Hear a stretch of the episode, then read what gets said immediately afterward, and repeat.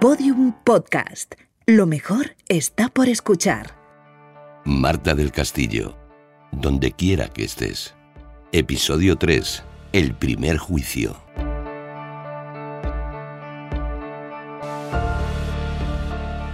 El juicio al cuco tiene ya fecha, aunque el cuerpo, la prueba principal, no está.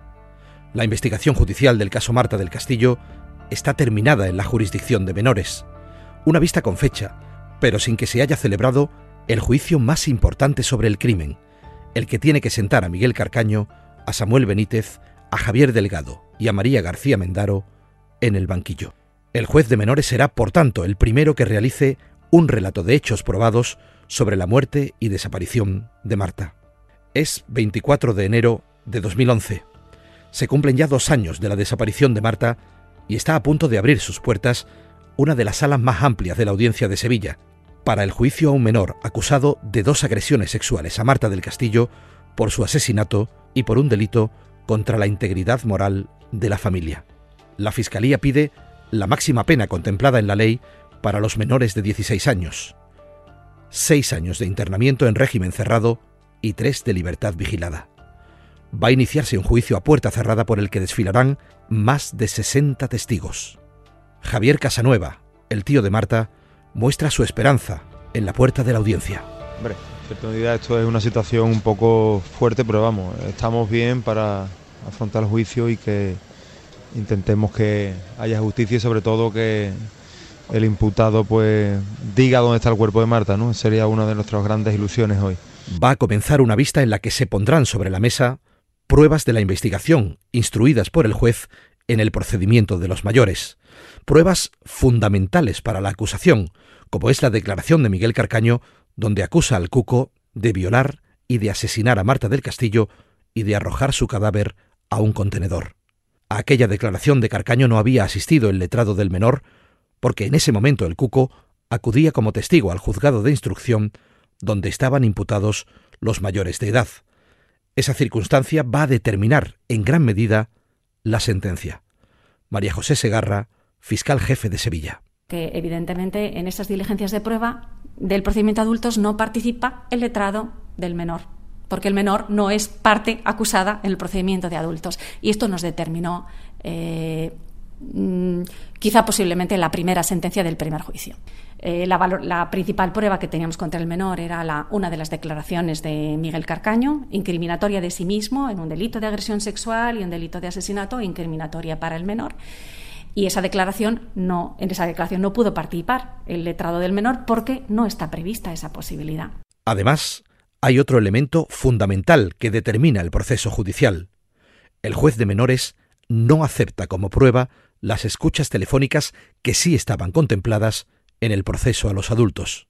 El presidente del Tribunal Superior de Justicia de Andalucía, Lorenzo del Río, pone de manifiesto los perjuicios que pueden ocasionar dos enjuiciamientos separados, después de que se haya asistido a dos instrucciones también distintas, una la que ha hecho el juez de instrucción y otra la que ha realizado la Fiscalía de Menores. No es bueno un juicio hacia menores ahora mismo, luego hacia mayores lo hemos vivido en Cádiz en algunos casos porque se pueden producir soluciones un poco contradictorias. Yo creo que lo lógico es que en este caso el que puede lo más puede lo menos y por tanto el tribunal que enjuicia a los mayores debe enjuiciar a los menores. Lo que ocurre es que eso exige reforma legislativa.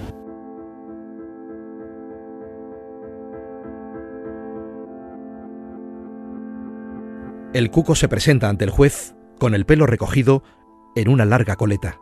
Su imagen ha cambiado. Su aspecto muestra un torso modulado por el gimnasio.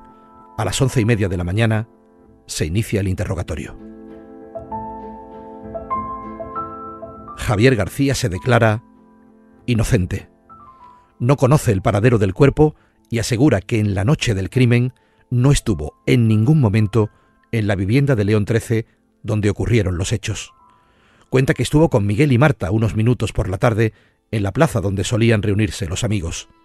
Luego estuvo en dos sitios de movida juvenil en puntos diferentes de la ciudad. Asegura al juez que sobre las once y media de la noche ya estaba durmiendo. El juez, tras escuchar atentamente esta nueva versión, le mira de frente y decide leerle en voz alta sus tres declaraciones anteriores en las que reconoció haber trasladado el cadáver hasta el Guadalquivir en el coche de su madre. El Cuco tiene clara su nueva respuesta. Todo aquello lo contó, presionado por la policía. Su abogado Fernando de Pablo avala la nueva versión ante los periodistas a la salida de la audiencia de Sevilla. Sigo considerando que no hay prueba. O sea, que hay, hay un fundamento que es una declaración y otras siete más. O sea, ya está. Y que además no coinciden en los horarios siquiera, es que es imposible. Han pasado dos días. Es 26 de enero de 2011. Miguel Carcaño, Samuel Benítez y Javier Delgado llegan al juzgado de menores. Pero se acogen a su derecho a no declarar porque entienden que su declaración como testigos les puede perjudicar en el procedimiento a los adultos que todavía está en fase de instrucción. Los agentes del grupo de menores son interrogados por las partes y cuentan que en los primeros días el cuco les confesó, entre sollozos, que había visto a Marta con mucha sangre a su alrededor en el piso de Carcaño. Lo dijo de manera espontánea, cuando lo llevaban a declarar el día que le comunicaron que había ADN suyo mezclado con el de Marta debajo de la mesa del ordenador de la habitación de Miguel. Esa confesión del cuco a los agentes no quedó recogida en ningún papel, porque su abogado le aconsejó que callara delante del juez. Al terminar la sesión, la madre de Marta se dirige a los periodistas. Que hubo una de, las veces en la que, le, en la que les, les, pregunta que por qué hacen un traslado a Sevilla, ellos le dicen que porque han encontrado ADN de mi hija mezclado con el suyo, y es cuando él se derrumba, empieza a llorar como un niño pequeño, eh, cuenta que, ve, vio a Marta, que vio mucha sangre, pero en ese momento dice que hasta que no esté con su abogado no quiere seguir contando nada. Lo que pasa es que una vez después de hablar con el abogado, pues se cierran bandas y ya no, ya no dice más nada. La policía científica afirma delante del juez de menores que juzga al Cuco que descubrieron manchas de sangre en la cama de Miguel, en una silla del dormitorio y debajo de una mesa. Y debajo de la mesa precisamente es el lugar donde supuestamente, según su última versión, Carcaño y Miguel estrangularon a Marta después de violarla. Continúa el juicio. Los amigos detallan que llamaron al Cuco para buscar a Marta la madrugada de su desaparición, pero que él no se unió a ellos. Y la madre de una de las mejores amigas de la víctima dice que ella estuvo en el piso donde ocurrió el crimen a las cinco de la madrugada y allí le sorprendió un intenso olor a lejía. El juicio es a puerta cerrada. Los asistentes escuchan a dos testigos muy importantes. El vecino de Carcaño, Diego Carrere, que lo vio de madrugada en el portal del bloque con una silla de ruedas parado delante de un espejo y vestido de oscuro, asegura que por la tarde también se cruzó con él vestido con ropa de color claro. Y el propietario de un bar próximo a la casa donde matan a Marta manifiesta que hacia las dos de la mañana vio a dos chicos encapuchados empujando una silla de ruedas con un bulto rígido atravesado. Minutos después los volvió a ver con la silla vacía. ¿Podían ser el Cuco y Samuel? No hay respuesta.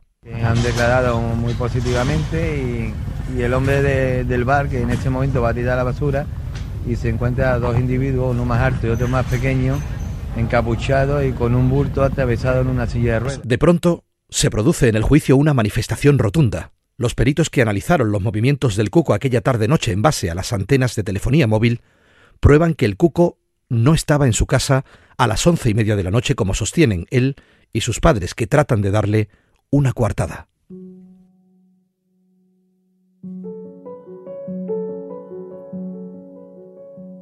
Mientras se celebra el juicio, llega a Sevilla una noticia que influirá en la resolución del crimen de Marta del Castillo. El Tribunal Superior de Justicia de Andalucía suscribe la tesis de la Audiencia de Sevilla y ordena que los mayores sean juzgados por un tribunal profesional y no por un jurado, porque la intención de Miguel Carcaño era violar a Marta y no matarla y ese delito fin, llamado así técnicamente, no está contemplado en la ley del jurado. La estrategia de las defensas ha resultado.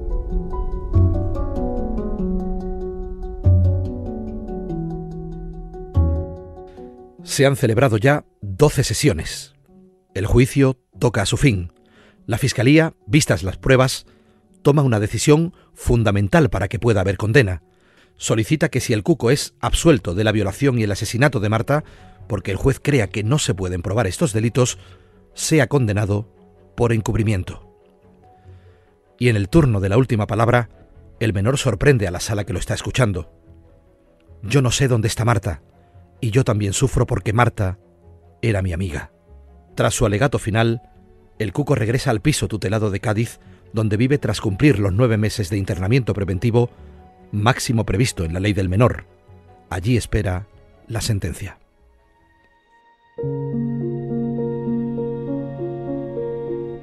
Cuando llegó la sentencia, mes y medio después, las ilusiones se tornaron otra vez en frustraciones para todos nosotros, Marta. El juez concluyó que no había existido la violación, no había pruebas para demostrarlo y que el cuco no te había matado. Solo lo condenaron por encubrimiento. Yo no tenía fuerzas para escuchar los lamentos de tu padre y tu madre, otra vez, se encerró en la habitación. Imagínate, desde que recibimos ayer esto, pues está que ni sale. Porque esto, esto, esto te machaca. Esto es, es demoledor. Lo que pone aquí es demoledor. De que no se le por, por un trámite, por una burocracia, que ellos mismos están diciendo de que no vale para nada, ¿eh? y te sueltan jurisprudencia por todos lados. Tus padres recibieron aquellos días la solidaridad de centenares de personas, entre ellos la de otros padres que habían vivido situaciones igual de crueles. Recibieron el cariño de padres de otros desaparecidos, como el padre de la pequeña Mariluz Cortés. Que es un nuevo golpe que recibe la familia y darle toda mi fuerza y transmitirle toda mi, toda mi energía, ¿no? Que ánimo y, para adelante, que no podemos dar un paso para atrás. Así que un abrazo.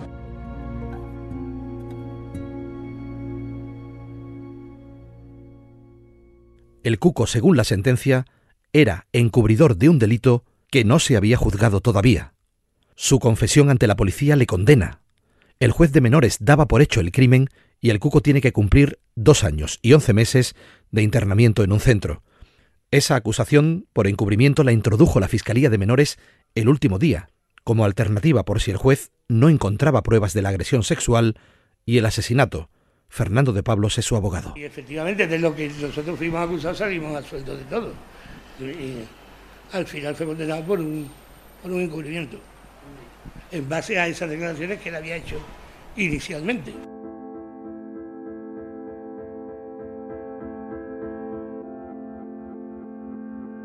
Los hechos probados en esta primera sentencia son los siguientes. Marta y Miguel Carcaño fueron al piso de León XIII y una vez allí, él le dio muerte. Después llamó a su amigo Samuel Benítez y al Cuco, que cogió el coche de su madre y fue al piso donde estaban Carcaño y su hermano Javier Delgado con el cuerpo de Marta. El juez no se cree la declaración de Miguel Carcaño en la que contó que entre el Cuco y él violaron primero y mataron después a Marta. El magistrado se basa en los restos biológicos que halló la policía. No se encontró ningún resto biológico del cuco en la navaja con la que supuestamente la amenazaron, tampoco en la silla de ruedas. En la cama de Miguel, donde supuestamente se produjo la agresión sexual, no se encuentra rastro biológico del menor, ni tampoco en el tensiómetro que utilizaron para comprobar si había fallecido. La mezcla perfecta de perfiles genéticos de Marta y del menor en un pelo encontrado bajo la silla en la habitación, lo único que prueba es que el menor estuvo presente en el lugar, pero no prueba que tomara parte activa en una agresión sexual ni tampoco prueba que el menor matara a Marta. Según la sentencia, la hora en la que el cuerpo sale de la casa de León XIII, donde se produce el crimen, es ya de madrugada. Una conclusión que se basa en el apagón de los teléfonos móviles del menor y los acusados en el procedimiento a los adultos. El móvil de ninguno de ellos se conecta a las antenas repetidoras entre la una y cuarto y las tres y media de la madrugada.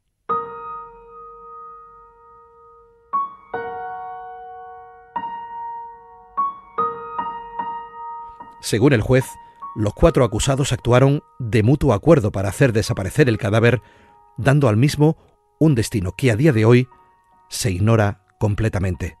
La audiencia y el Supremo lo condenaron además a pagar una indemnización de más de 400.000 euros al Estado por la búsqueda del cadáver en el río. La sentencia critica a la Fiscalía de Menores, afirma que ha vulnerado la garantía de contradicción del menor, ya que Carcaño le acusó de ser coautor de la violación y del asesinato de Marta durante una declaración ante el juez que instruye la causa de los adultos.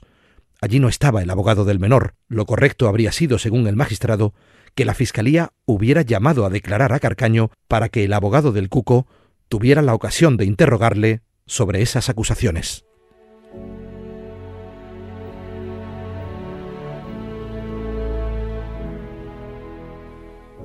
De la decepción por la condena del Cuco había que sacar fuerzas Marta, porque el juicio a Carcaño y a los otros nos esperaba a la vuelta del verano.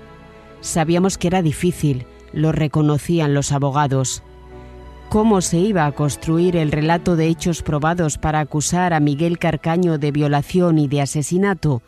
Las acusaciones hablan de que cometió el crimen con la ayuda del Cuco, y el Cuco ya está absuelto de esos delitos.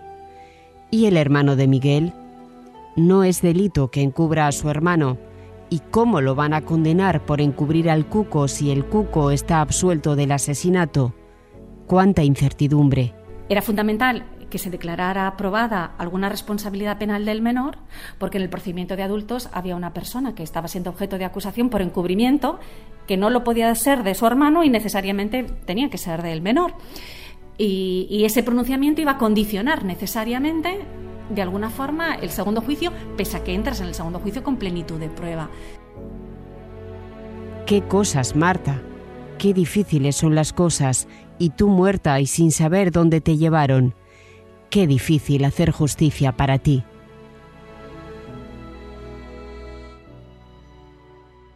A mediados de octubre de 2011 se sientan en el banquillo Miguel Carcaño, su hermano Javier Delgado, Samuel Benítez y María García Mendaro, la novia de Javier. Veremos a partir de ahora dos juicios y dos sentencias para un mismo crimen, un horrible crimen en el que todavía sigue faltando lo esencial, el cuerpo de Marta.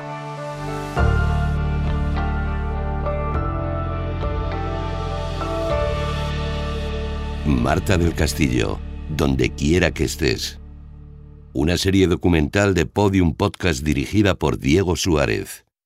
Narración y guion, Mercedes Díaz y Diego Suárez. Montaje sonoro, Borja Troya. Con la colaboración especial de Radio Sevilla. Todos los episodios y contenidos adicionales en podiumpodcast.com y en nuestra aplicación disponible para iOS y Android. Síguenos en Twitter, arroba podiumpodcast y en facebook.com barra podiumpodcast.